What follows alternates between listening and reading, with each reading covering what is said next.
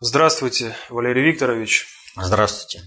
Здравствуйте, уважаемые телезрители, аудиослушатели и товарищи в студии. Сегодня 5 февраля 2018 года. И прежде чем начать э, нашу передачу с ответов на ваши вопросы, небольшое объявление. Э, уважаемые наши посетители нашего официального сайта ФКТ Алтай, обратите внимание, пожалуйста, на э, новую ссылку, которая появилась в разделе у нас «Наши ресурсы в сети». Это ссылка на наш официальный еще один канал под названием ФКТ Медиа, где вы можете найти Э, короткие видеоролики, где освещается один вопрос или одна тема. Собственно, тот формат, о котором вы так долго просили. Ну а теперь, э, собственно, перейдем к вашим вопросам. И опять Валерий Викторович, естественно, так же, как и по телевизору, э, самый популярный вопрос связан с вот уже открывающейся на этой неделе Олимпиаде. И в частности, связаны вопросы с встречи Путина с нашими олимпийцами. И в частности Роман Филатов э, в комментариях э, пишет э, следующее. Государь, в кавычках, извинился перед ублюдками. Тоже в кавычках слово. Ждем новый выпуск «Ужа на сковороде».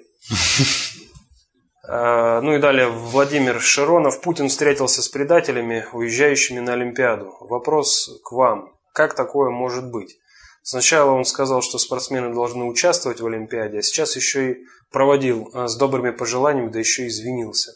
Ну и вот Али Алиев э, пишет, скажите, пожалуйста, как понимать извинения Путина перед спортсменами, направляющимися на Олимпиаду в Пхенчхан, и дачей им заверений, что Россия будет их поддерживать?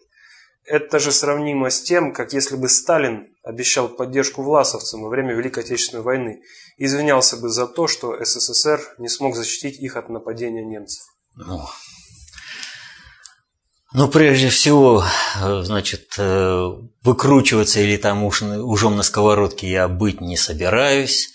Э, и прежде всего я бы вот что хотел сказать. Вот прежде чем э, что-то сказать, э, на что-то среагировать, надо всегда подумать, постараться подумать. И в данном случае вот э, что заметно. Э, люди э, выступление Путина не услышали. То есть они слышали Путина, но услышали собственные наводки, собственное понимание того, что сказал государь, и без всяких кавычек. И если кто-то расценивает э, вот это событие с извинениями, а это я возьму в кавычки в данном случае, э, Путина э, перед э, олимпийцами, которыми э, он отправлялся, то отправлялись э, в Пхенчхан, э, то я это расцениваю как пусть маленькую, но все-таки очень серьезную победу в плане отвоевания суверенитета России. Не секрет, еще раз повторю, что Россия во многом не суверенна. И вот вопросы по олимпийцам, по этим, будут непонятны, если мы не будем понимать всей целостности проходящей э, происходящих событий. Но их можно понять всей совокупности только тогда, когда знаешь полную функцию управления, шесть приоритетов управления, когда знаешь о пяти видах социальных власти, знаешь о концептуальной и о идеологической власти, и главное, Э, завершающее в этом плане, о том, что есть глобальная политика.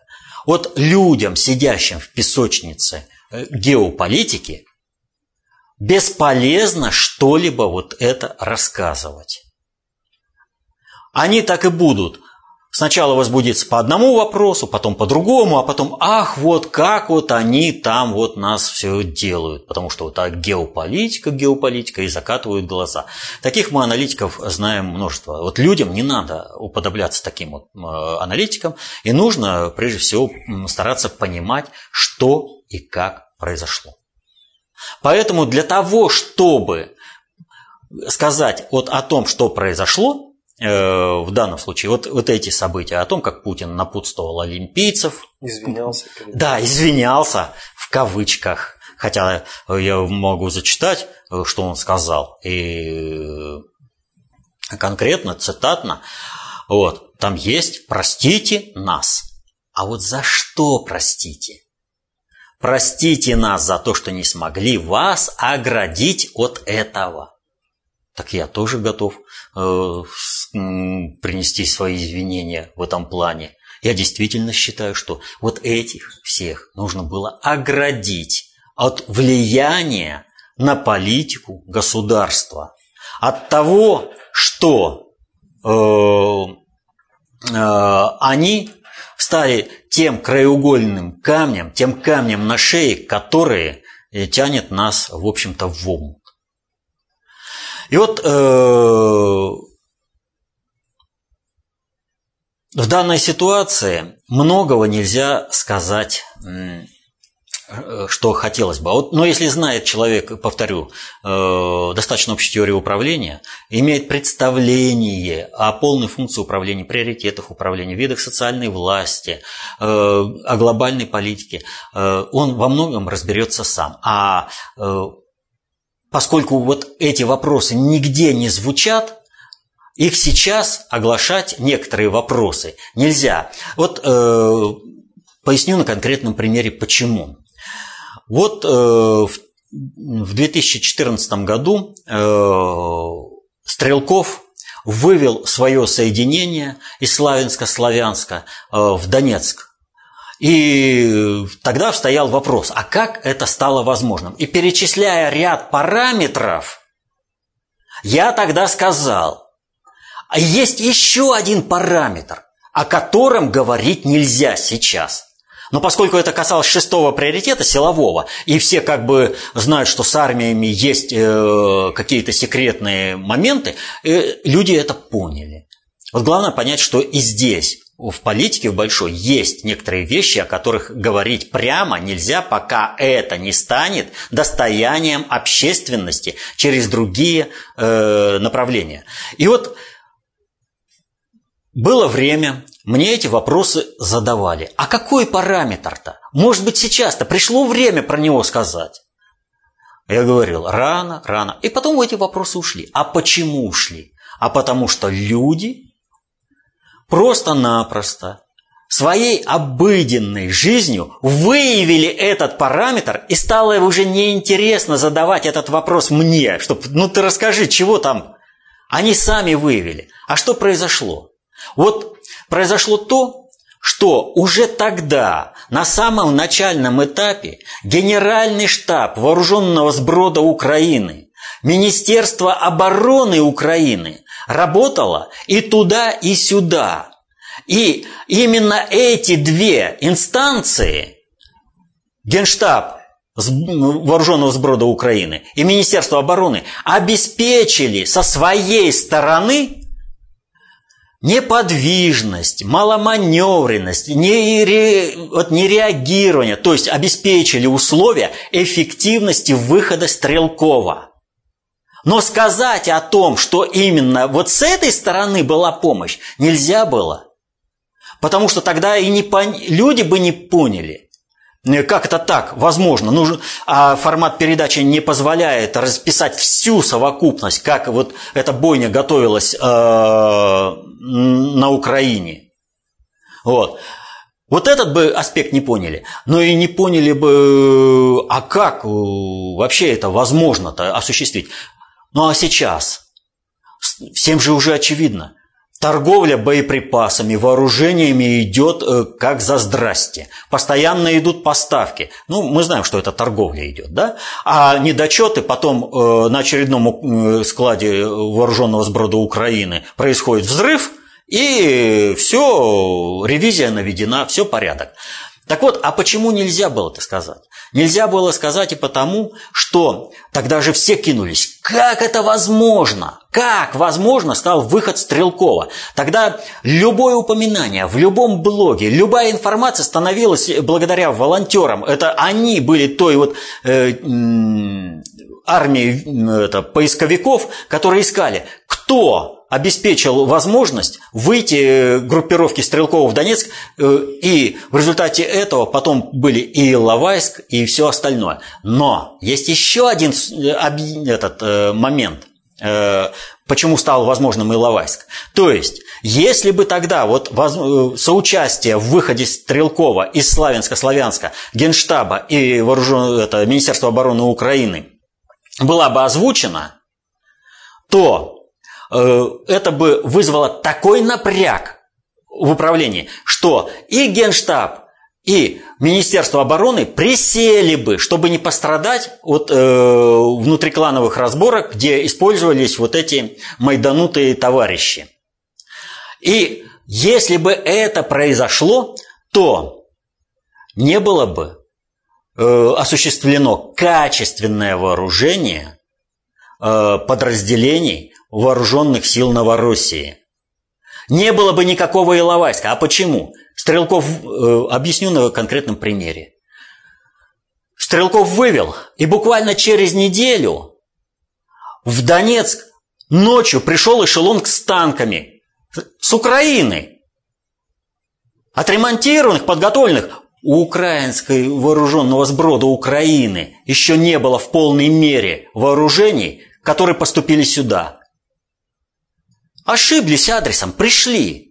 Так вот, чтобы, если бы шумиха по участию в выходе Стрелкова была поднята раньше времени по Генштабу и э, Министерству обороны, то никакого этого эшелона не было. А ведь он был не один.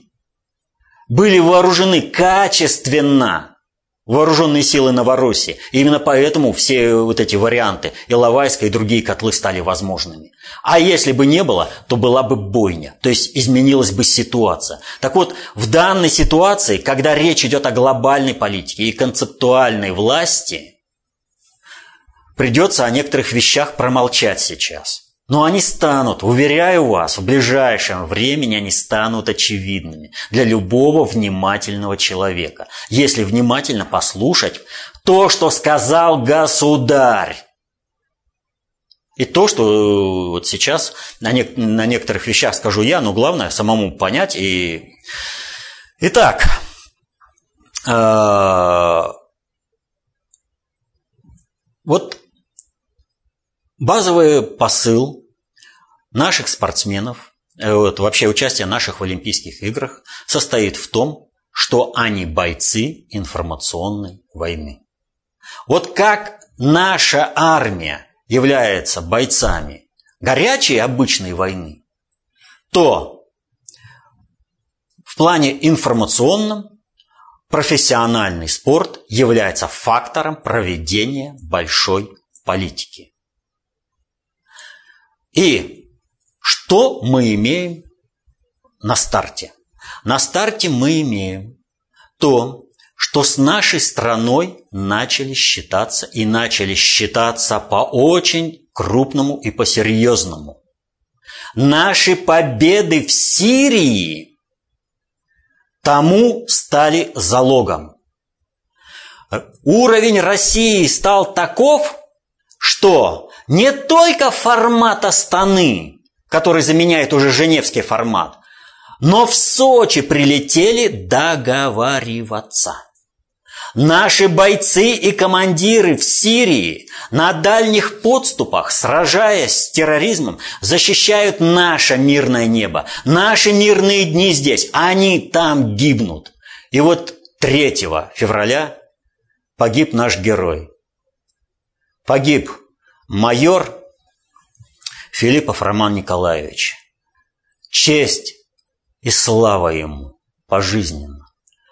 Он настоящий герой. Он отдал свою жизнь за суверенитет России, за то, чтобы с Россией считались везде и всюду, за то, чтобы война не пришла на территорию России. Он защитил мирную жизнь, своей жизнью защитил. Но ведь любая война, она готовится идеологически. К ней должны быть предпосылки. Вспомним, что произошло с нашей непобедимой и легендарной армией, в боях познавшей радость побед. Она без всякой войны рассыпалась, когда рухнул Советский Союз. А рухнул он по идеологическим причинам. Так вот, в плане противодействия, в плане проведения глобальной политики большой спорт, спорт высоких достижений является этим оружием. Спортсмены спорта высоких достижений являются такими же бойцами и командирами на полях информационной войны, как наши солдаты и офицеры на полях обычной гражданской войны. И надо понимать простую вещь. Горячая. М? Горячая. Горячая война, а я что сказал? Гражданская. Э, Прошу прощения. Горячей войны. А вот э, предательство, это вот забежал немножко вперед, предательство на полях холодной войны ведет к гражданской войне. И в данной ситуации что получается? Решение МОК было принято, что э, Россия не участвует в Олимпийских играх. Если найдутся предатели, которые будут выступать под белым нейтральным флагом, то есть предадут Россию. Покажут, что у России нет суверенитета, что весь суверенитет России находится в руках конкретного чиновника. Западу во что бы то ни стало нужно обнулить авторитет России, завоеванный жизнями, кровью, смертями, ранениями в Сирии и на других полях. Им нужно это обнулить. И они сделали такое предложение, от которого... То есть решение мог, если его перевести на вот буквально в две фразы. Вы что выбираете? Выступать под флагом государства, у вас есть родина, или же ползти на брюхе, как халуи, рабы. И наша вся это, спортивная общественность с радостным визгом завопила «Хотим на брюхе ползти!» Вот вообще все, что произошло сейчас, вот э, с решением МОК, оно показывает, нет никакого олимпийского и спортивного братства. Смотрите, 500 заявок, до конца дошли 169. Одна отказалась 168. Отказалась, потому что, ну а как она будет одна работать, когда ее одну допустили? Вот. Потому что командной игры нет. Вот. Но здесь можно говорить о 160. Дошло 169. Как дошло? У кого хватило э, мужества сказать «нет», мне условия, когда МОК заявляет – я не выставляю никаких условий, кроме собственного произвола. Что хочу, то и ворочу. Любое мое желание должно быть исполнено. И то, что вы исполнили мое желание, не может являться залогом того, что я не изменю своего желания в следующий момент. Мои капризы вы будете выполнять. Вот выступил Губерниев, он там вопит. Ну вы скажите, что надо сделать, в какую позу встать-то нам надо, что еще за что извиниться, и мы сделаем это. Ну нет у России никакого своего суверенитета, нет у России права на человеческое достоинство, на собственное мнение. Мы все это приняли. Ну что ж вы нас-то вот все так мурыжите, ну вы скажите, что же нам еще-то сделать? Это в вестях у Брилева. Он, в субботу. Да, в субботу. Посмотрите, там это же вообще. И он везде это протягивает, проталкивает. И нам говорят, играть нужно по тем правилам. Они же выставили. Вот для того, чтобы все спортсмены, все, как они планировались, поехали на Олимпиаду, нужно было только всем встать и сказать, нас не устраивает то, что нам предложили. У нас есть Родина, а у нас лично есть человеческое достоинство. Мы на этих условиях не поедем. И команда России поехала бы под государственным флагом. Но, что было сказано? Вы поедете под нейтральным флагом. Вы будете унижаться и умолять, и тогда мы вам дадим тряпку, которую вы должны считать гордо своим флагом. То есть никакого суверенитета у вас нет и быть не может по определению. И тот же Губерниев от имени всего...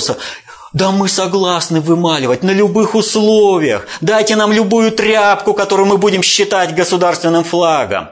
Нет, по его мнению. И вот, как ни парадоксально, многим покажется, но наш герой, который погиб в Сирии 3 февраля, погиб именно потому, что эти ублюдки предали страну. Западу нужен был заложник. Им нужен был живой, невредимый, ну, может быть, и поврежденный, там, раненый, но живой летчик, которого бы они смогли предъявить. Вы забыли Олимпиаду восьмого года? В Китае. В Китае, которая была. Какую войну подарила Грузия? Пленение нашего летчика должно было стать тем моментом, который бы затмил все, что происходит с нашими так называемыми олимпийцами в Пхенчхане. Именно об этом бы стали говорить. Именно о войне в Сирии, о торговле. Вот давайте выторговывать. Плюшки давайте, договариваться, сдавайте суверенитет. Мы вам там флажок дадим в Пхенчхане. Мы вам, может быть, вернем вашего офицера. Они своим решением убили этого героя. Именно своим решением поехать под нейтральным флагом. А началось, помните, я уже тогда говорил, тест на вшивость и на подлость был пройден на отлично еще одним ублюдком. Это м-м, Шубенков. Там с Лосицкени. И когда их ублюдочная позиция, то, что они на пузе поползли перед хозяином, была вознаграждена, в том числе и в Министерстве обороны, почему-то им дали новые, Очередное. внеочередные звания. Вот тогда и поняли, надо страну предавать, надо ее продавать, и тогда плюшки от хозяина, может быть, посыпятся. Вот что касается изворачивания, да, а, вроде бы не изворачиваюсь, по-прежнему все говорю. И по-прежнему называю их ублюдками. Без кавычек. Без кавычек. Где что-то изворачивание? А вот насчет изворачивания. Вот когда я увидел о том, что многие действительно серьезные э, люди, люди, которых я уважаю, начали менять позицию, я понимаю, почему они ее начали менять. Неужели я не понял, что пора менять позицию? А вот что-то вот мне кажется, я говорил в прошлом видео, что мне сказали, не надо употреблять слово «ублюдки». Или этого не было? А вы бы задали себе вопрос, а к чему я это сказал?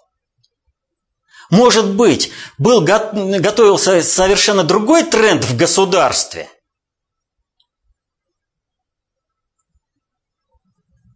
Тренд, который должен был показать, что у нас не может быть других спортсменов.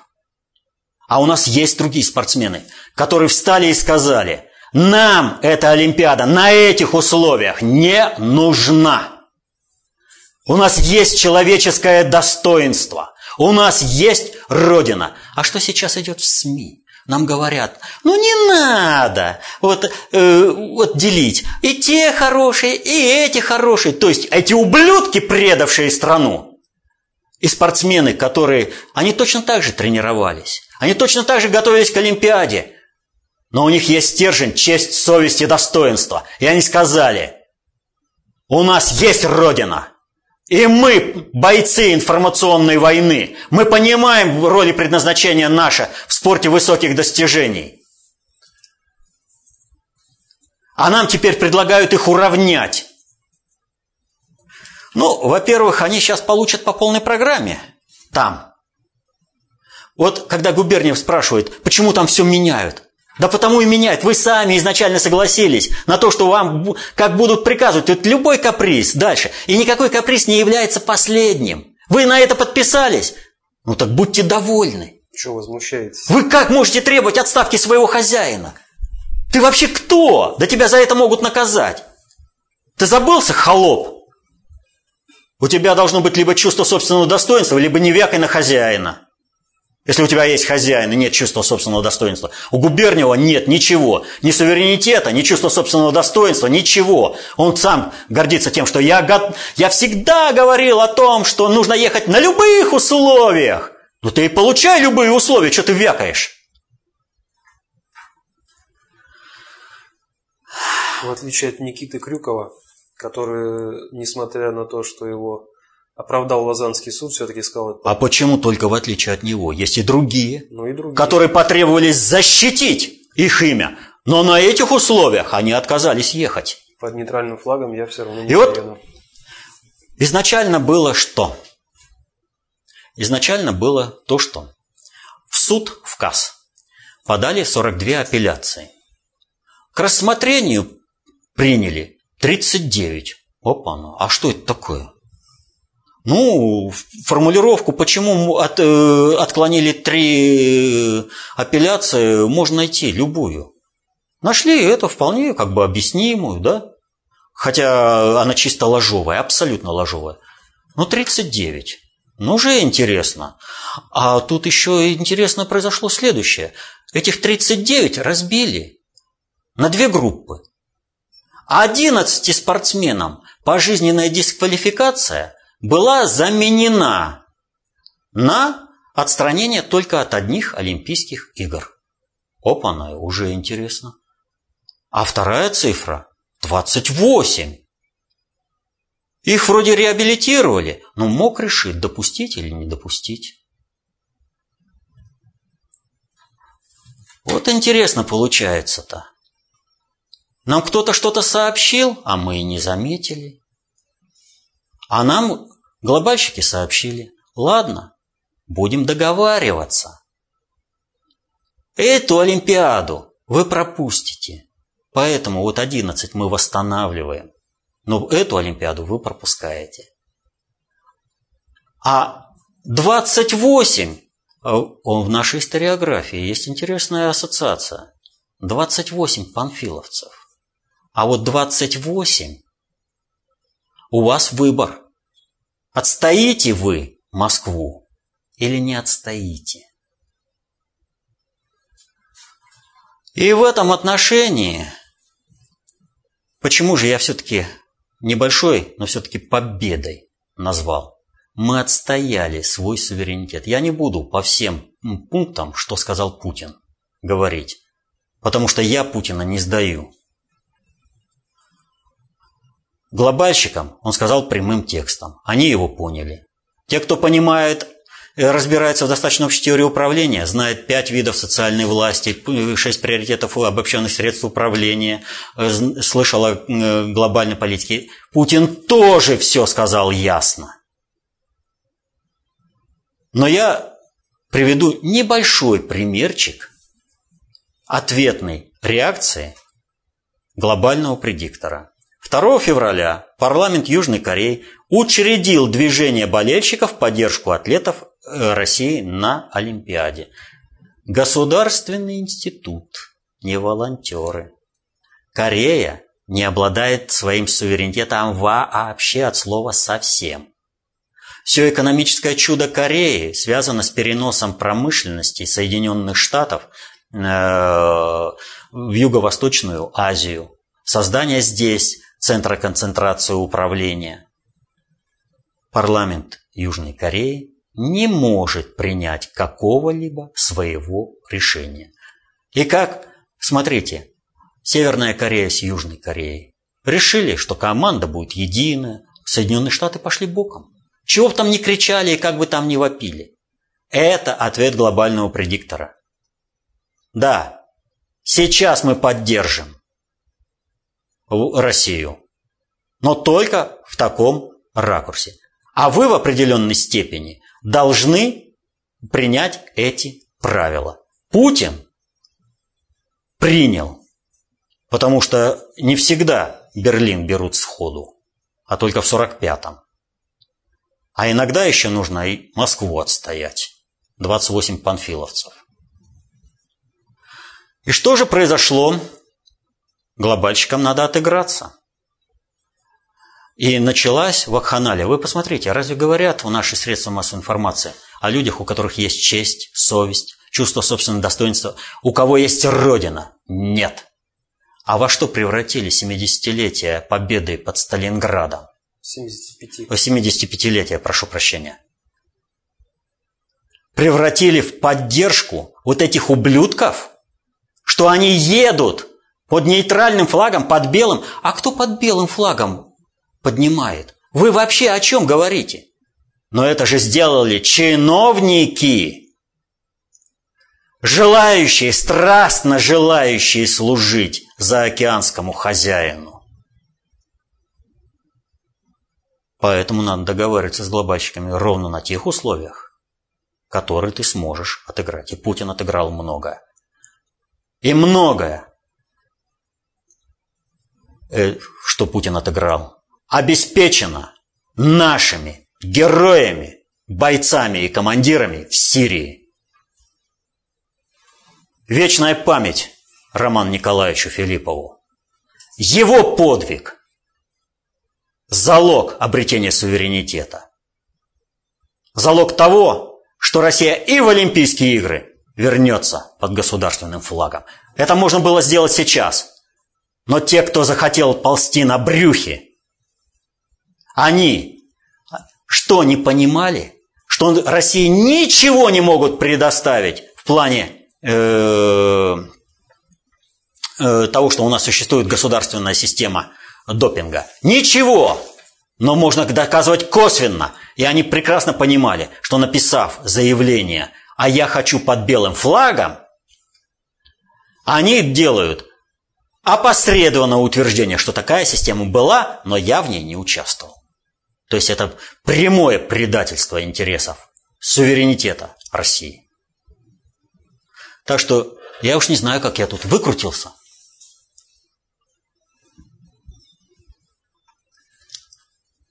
следующим вопросом. Ну, по Олимпиаде еще очень много, но так уже много времени. Но если есть существенный вопрос серьезный, надо ну, давайте вот еще, хотя бы коротко по всем э, пунктам надо пробежаться. Э, вы всегда очень точно подбираете слова при ответе. Отвечая на вопрос об Олимпиаде, вы каждый раз повторяете одну фразу, цитата.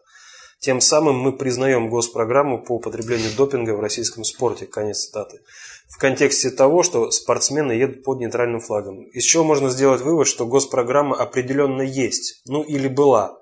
Вопрос стоит только в том, признаем мы ее или не признаем. Что, что вы лично думаете по поводу существования этой госпрограммы?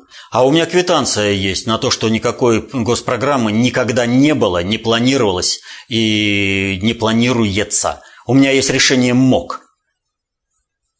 Ничего они не смогли предъявить. Вот И именно потому, что они потребовали от спортсменов ехать под белым флагом, сделать выбор, выбор сделать, ехать под белым флагом или под государственным. Им нужно доказательство хоть какое-то. Вот эти заявления, это единственное, на что они могут апеллировать. Безусловно, что многие спортсмены и тренеры э, используют различную медицину для улучшения э, своих спортивных показателей. Но никакой государственной программы не было. И вот э, то, что вот они поехали под белым флагом, это клевета на государство. И они прекрасно знают, что они клевещут. Их собственный выбор, если там у кого-то есть, ну это они сами будут. И отвечали, и отвечать. И еще одно уточнение вас просят сделать. Исходя из ваших выступлений и материалов КОП, стало понятно, что многие мировые лидеры не разбираются в процессах управления и не понимают сути концептуальной власти – отчего они представляются объектами управления, а не субъектами. Чего же тогда говорить о политологах и спортсменах? Вопрос. Почему в своих выступлениях вы употребляете выражение «президент решил», «спортсмены сделали свой нравственный выбор», «политолог не заметил события», если все это является статистикой внешнего бесструктурного управления? Зачем делаете эмоциональный акцент именно на объектах управления, в частности спортсменах, а не на информационной среде, в которой они находятся. Минуточку, а что те спортсмены, которые заявили, что у них есть родина, честь и собственное достоинство, они находятся в другой информационной среде? Повторю, решение МОК значило только одно – сделайте свой нравственный выбор. Вы с Россией или против нее? Вы с Россией, за Россию или рабы, которые готовы служить мне и целовать сапоги на любых условиях? Ведь что требует губерния? Вы скажите, какие эти условия, мы все выполним. Ну, 9 минут шикарнейшего видео э, Вести 24 в субботу. В субботу. Это просто, это вот, ну, ну это песня просто. Там каждая фраза.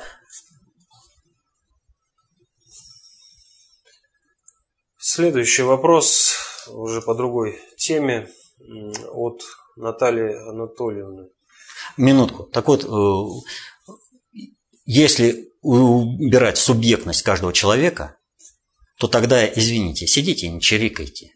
Потому что все за вас решили, все это самое. Это вот как овцы в атаре. Должно резать или стричь. Все. А если мы люди, то мы всегда делаем выбор. Мы должны быть субъектами в своей жизни, а не объектами. Поэтому и президент решил, и спортсмены виноваты. Сделали свой выбор. Извините, продолжайте. От Натальи Анатольевны вопрос, который просит прокомментировать так называемый санкционный кремлевский список США по фамилиям. Не хватает только самого Путина. Не только, минуточку. А, э, Чубайса нет, Набиулины нет, еще некоторых чиновников нет, Кудрина нет. Но главное, нет Чубайса и Набиулины, и Кудрина. Которые не поехали. Да, а но Чубайс ездил в Давос. Но там, я же повторю, там должны быть определенные кураторы, которые все равно должны, а вот знаковые люди не должны приезжать. Поэтому Чубайс приехал, а знаковые, Кудрин и Набиулина, не приехали. Э, сложно разобраться, э, что происходит в связи с этим списком. Сливают ли этим страновики США так называемую пятую колонну в России, или сливают, собственно, себя или экономику США? Ой, я уже комментировал, повторю более так вот этот момент э, более четко. Вы поймите, ни у страновой элиты США, ни у глобальщиков нет сейчас единой позиции, целей, э, ресурсов э, для проведения своей политики целостной в отношении России. Они не знают, куда и как им маневрировать. Поэтому всем чохам вот так вот записали, а дальше разберемся, что, куда и почему. Но главное было показано. Со страновиками не работать. Токсичными. Посмотрите, что было в Давосе. По политическим вопросам они все бегали. А здесь вот вопрос-то нужно решать. Э, вот попал кто-то в этот санкционный список, да?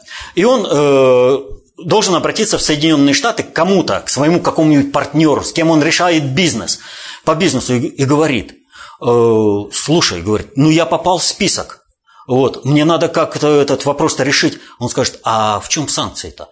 Да я пока еще непонятно. Слушай, ну ты понимаешь, что это политический вопрос? Не надо. Нас сколько людей уволили за то, что мы общались э, с вашим послом? По профилю, по служебным обязанностям. А ты хочешь, чтобы я за тебя где-то что-то сказал? Да ты что, с ума Вообще, ты сбрендил, что ли? То есть, их сразу, вот всех, весь этот список для страновой элиты США а сделали токсичным и сделали инструментом при проведении будущей политики, когда определяться в цели ориентирования в возможностях ресурсной обеспеченности и направленности э, э, векторной э, куда-то, вот, по самому широкому спектру, вот, людей, куда, как использовать.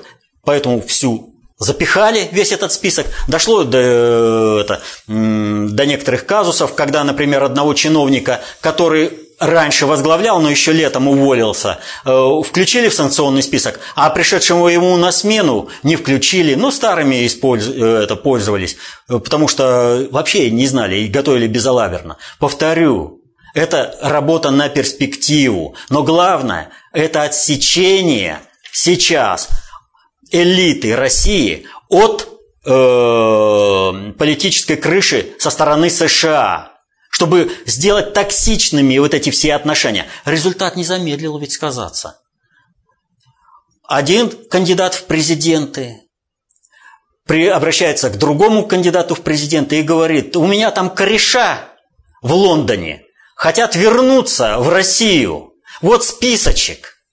Ну, ты бы сказала тогда, вот, стану президентом, всех верну, сделаю, обеспечу условия. Вот. А он же что показывает? Решать-то быстрее надо.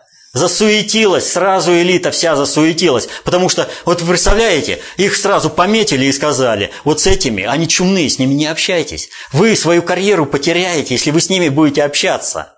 Теперь на них имеют спокойный выход только глобальщики, но в перспективе. Потому что посмотрите, какое противостояние глобальщиков и страновиков идет во всем. Трамп много переломил. Но еще не все. Посмотрите, у него теперь госдеп. Семь вакантных высших должностей. У него Тиллерсон и два зама осталось. Вообще верхушка обнулена, потому что нет кадров. Противостояние идет жестко, поэтому на перспективу их пометили. А сейчас, ну, ребятки, у вас вообще сейчас э, широкое поле деятельности. Вы одним недоступны, другим вам э, сейчас от вас шарахаются, так вы к Путину-то бегите. Ножкой шаркайте, делайте вот это ку, что вот эти э, кореша э, кандидатов в президенты сделали, попросились в Россию. Условия выставит государь, выполните и возвращайтесь. Вам евробонды для чего придумали?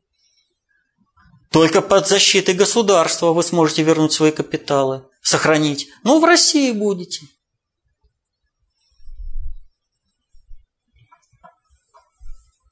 Далее вопрос от Виталия Кужугета, еще 57 э, человек подписалось под этим вопросом. Э, вас просят прокомментировать самоубийство сына Фиделя Кастро. О, очень интересное событие. Э, надо понимать такую вещь любое самоубийство, оно уже само по себе такое проблемное. А когда дело касается знаковой фигуры, э, не только в плане происхождения, а в плане э, проведения надгосударственного управления, это очень такая вещь, к которой надо отнестись внимательно. И здесь очень много непонятного, но кое-что известно.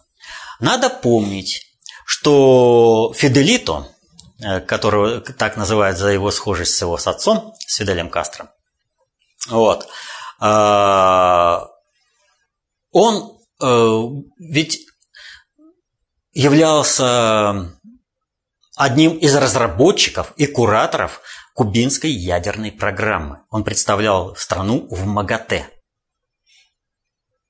И что же интересного произошло-то? Вот смотрите, 1 числа полиция Словакии и Германии пресекла контрабанду материалов для создания атомного оружия. Откуда? Что это? Но было изъято 10 килограмм очень чистого и качественного радиоактивного вещества. Какого вещества? Непонятно.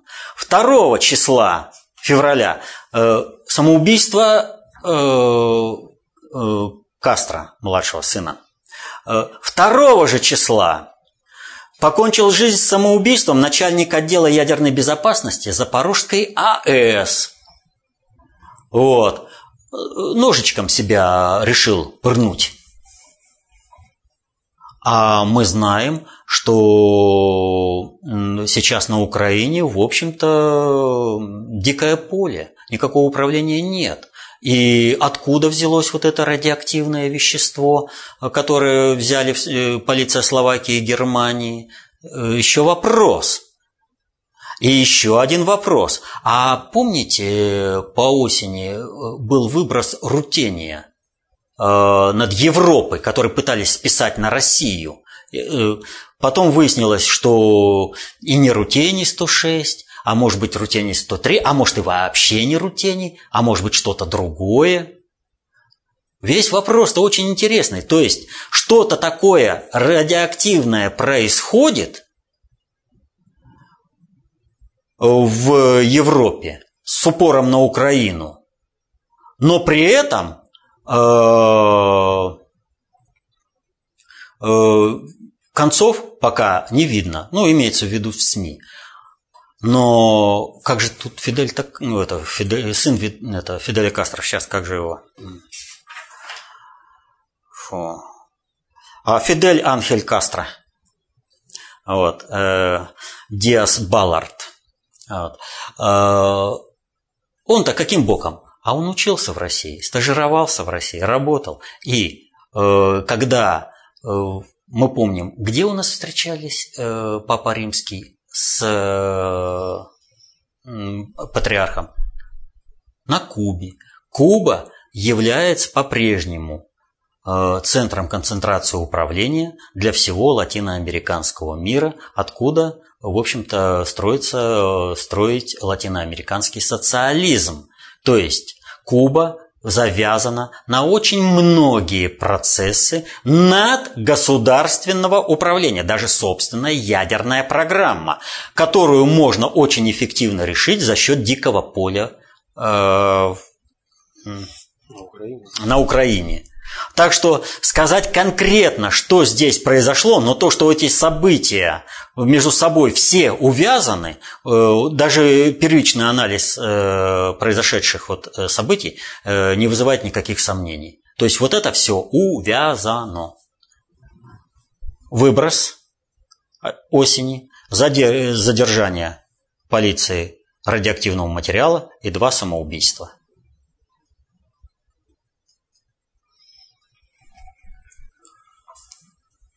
Следующий вопрос от Аркадия Брызгалова, который пишет следующее. Британские судьи возглавят новый суд в Казахстане. Что это? Казахстан готовит к глобальной игре, понимая, что сами казахи не справятся?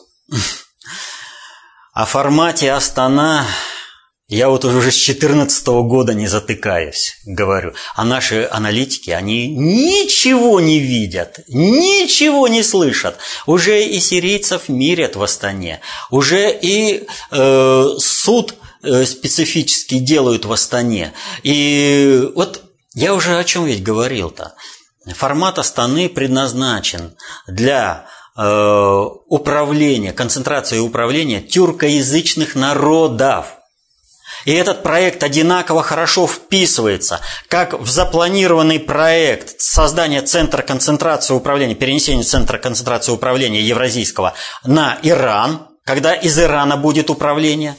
Тюркоязычные народы будут собраны и вписаны в этот проект, так и в проект промежуточный, на который сейчас глобальный предиктор пошел э, по необходимости в проект, вос, э, со, э, имеющий обозначение СССР 2.0. Он и туда, и туда хорошо вписывается. Он решает эти задачи. А то, что вот сейчас вот происходит, э, так это э, процесс формирования, создания. Ну, Почитайте, в 2015 году были опубликованы 100 шагов президента Назарбаева. Ну, ну, у них на открытых ресурсах, ну, ну я уже не знаю, как еще докричаться до, до, аналитиков-то. Ну все же уже, все очевидно, ну все идет, все выполняется по плану, ничего же не происходит такого сверхъестественного. Больше того, вот смотрите, Путин э, с Назарбаевым созвонились, по поводу э, конференции народов Сирии э, в Сочи.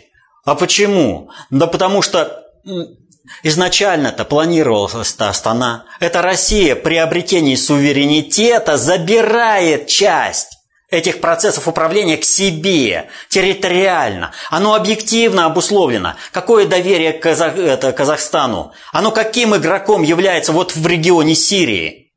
Казахские самолеты летают. Казахские герои совершают э, поступки героические. Я не знаю, вот вообще мужик героя достоин просто вот на раз. Понимаете? Кому обращаться? Им психологически, всем конфликтующим сторонам проще приехать в Сочи, потому что Россия там представлена зримо, весомо. Она является крупнейшим игроком. Она там разводит силы. А кто такой Казахстан? И, естественно, Россия часть забирает. Но мы же понимаем, что формат Астаны – это глобальный проект. Нам с глобальным предиктором как-никак надо вести диалог. И, соответственно, вот вам телефонный разговор Путина с Назарбаевым. А в Сочи ведь кто приехал? Ведь кое-кто блокировал, не приехал. А почему? А потому что, когда приезжаешь на диалог, тебе на, твой, на какой твой посыл будет возражение. На это возражение нужно ответить. Посодержательно. А если тебе сказать нечего, кроме пропагандистских лозунгов, то, естественно, тебе и нечего ехать. Потому что ты же понимаешь, что тебе э, все, что ты скажешь, тебе это все разобьют. А вот на этих идеологических посылах ты можешь продолжать войну в Сирии. Ни один патриот Сирии не хочет, чтобы война в Сирии была. И поэтому все, кто приехал в Сочи, это патриоты Сирии, которые не хотят войны в Сирии. Все, кто не приехал, они хотят войны в Сирии, потому что этого хотят их хозяева. Вот и все. Вот. Но формат Астаны, он и в другом плане. Вы вот, э, еще вот надо понимать э, такую вещь. Э, нельзя, глобальный предиктор, он ведь действует по принципу «не клади все яйца в одну корзину». И вот э, мы уже говорили про Индию, что Индия, она является таким э, противовесом для Китая. Вот. И в этом отношении, вот когда говорили про Индию, ведь обратите внимание, Индию ведь почистили чуть-чуть. Что сделали? Бывшая э, и английская э, колония, когда англичане уходили, они отрезали от Индии индуистской мусульманские э, общины. И получился восточный и западный Пакистан, потом превратившийся в Бангладеш. Вот. Поэтому что произошло? Индии дали э, сохранить свой костяк. Но при этом сохранилось коммуникативное. В Индии же тоже ислам есть. И исторические связи есть. То есть Индия через это начинает стабилизировать и э, Э, управления Ираном. Вот сейчас Китай заходит в Пакистан, оттуда американцы уходят, американцы там финансирование не даем, включаем в Пакистан в те, в другие списки. А чего делают? Они освобождают площадку для Китая. Но Китай попадает на историческую территорию, индийскую территорию. И, соответственно, этому Индия блокирует их и здесь. Вот. И при этом э, стабилизирует управление, которое осуществляет еще Иран через тот же Пакистан. То есть там многоходовки, очень серьезные многоходовки. И э, ведь надо понимать, вот, э, что такое один пояс это, и путь. Вот. Э, опять же скажу, геополитики они не поймут. Надо... Э, что такое геополитика? Это когда глубокомысленно закатываешь глаза и произносишь «цивилизация моря», цивилизация суши. Никогда цивилизация суши не победит цивилизацию моря. Это, в общем-то, в самом рафинированном виде геополитика. Больше им ничего не надо знать. А ведь э, что происходило?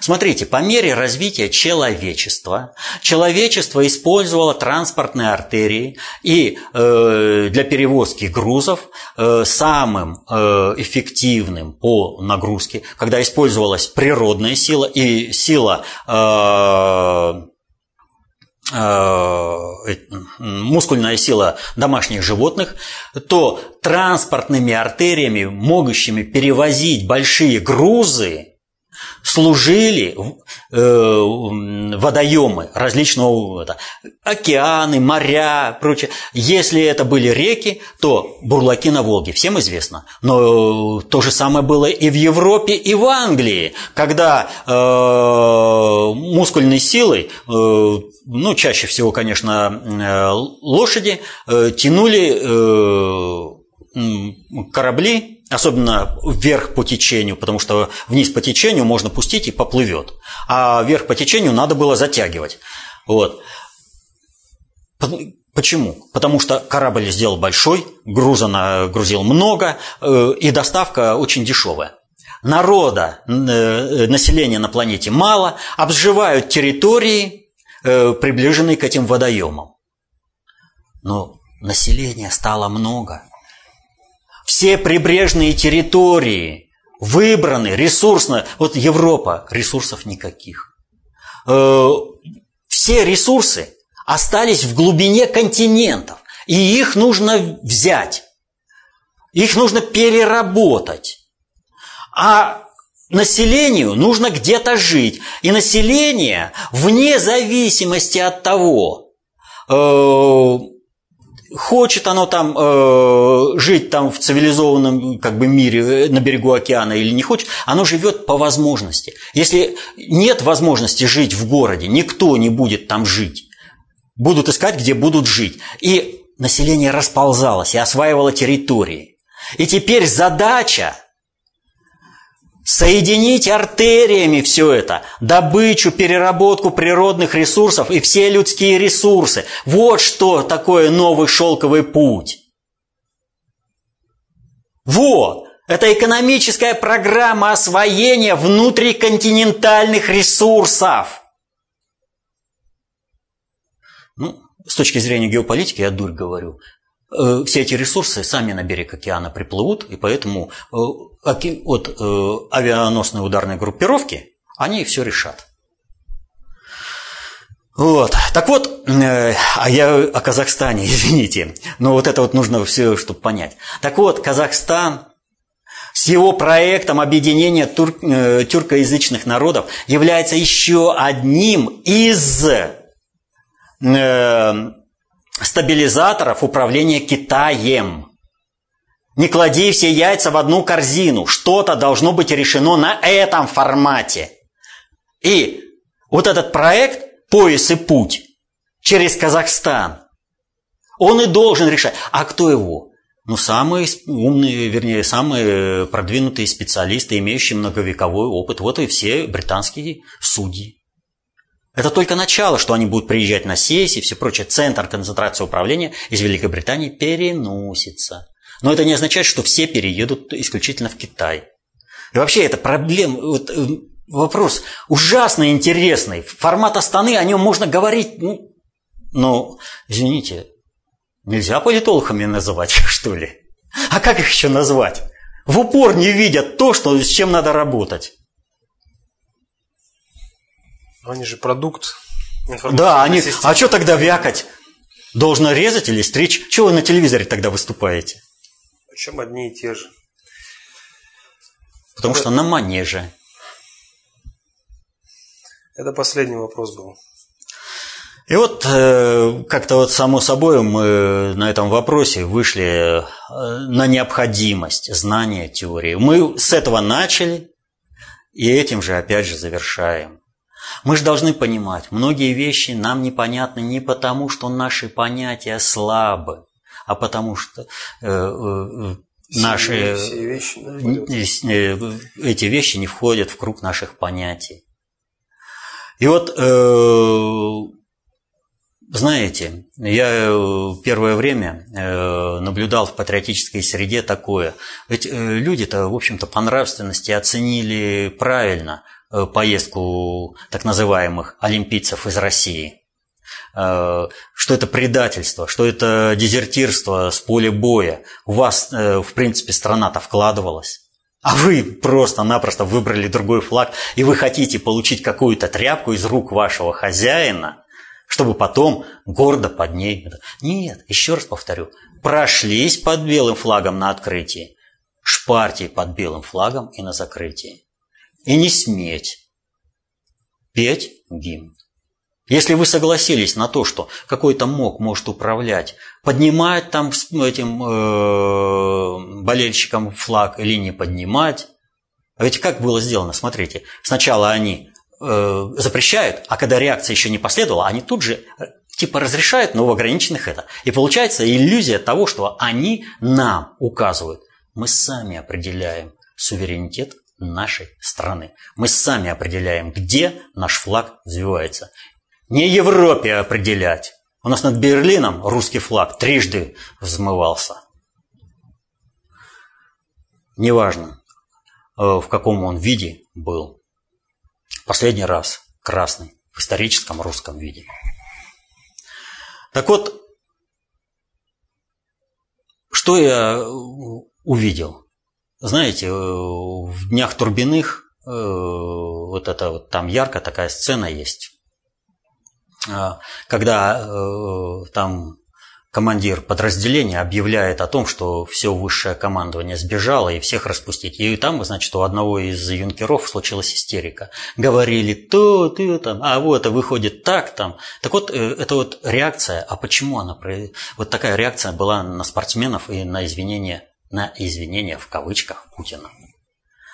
Вот. Ох, много, к сожалению, нельзя сказать, но теория у всех под рукой. Сами послушайте, сами поймете все. Да, тут времени-то, сейчас все события ускоряются, вы же очень быстро все это поймете. Но мы не должны эти рушить то, что у нас намечается. Вот. Э, так вот, от чего? От собственного бессилия, от незнания теории.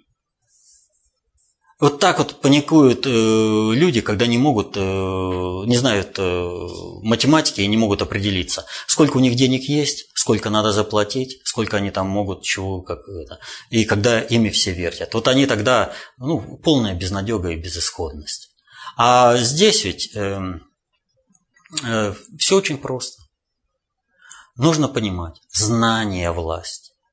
И берите эти знания в свои руки – Берите власть в свои руки. И тогда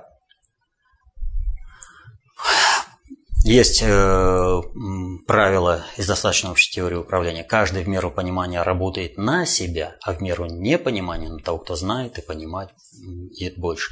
И если вы будете знать и понимать больше, то вы никогда не будете инструментом в чужих руках. Вы, никак, вы не будете объектом, вы всегда будете субъектом. Вы всегда в любых обстоятельствах будете принимать ваши осмысленные решения и сможете защитить интересы свои и своей семьи.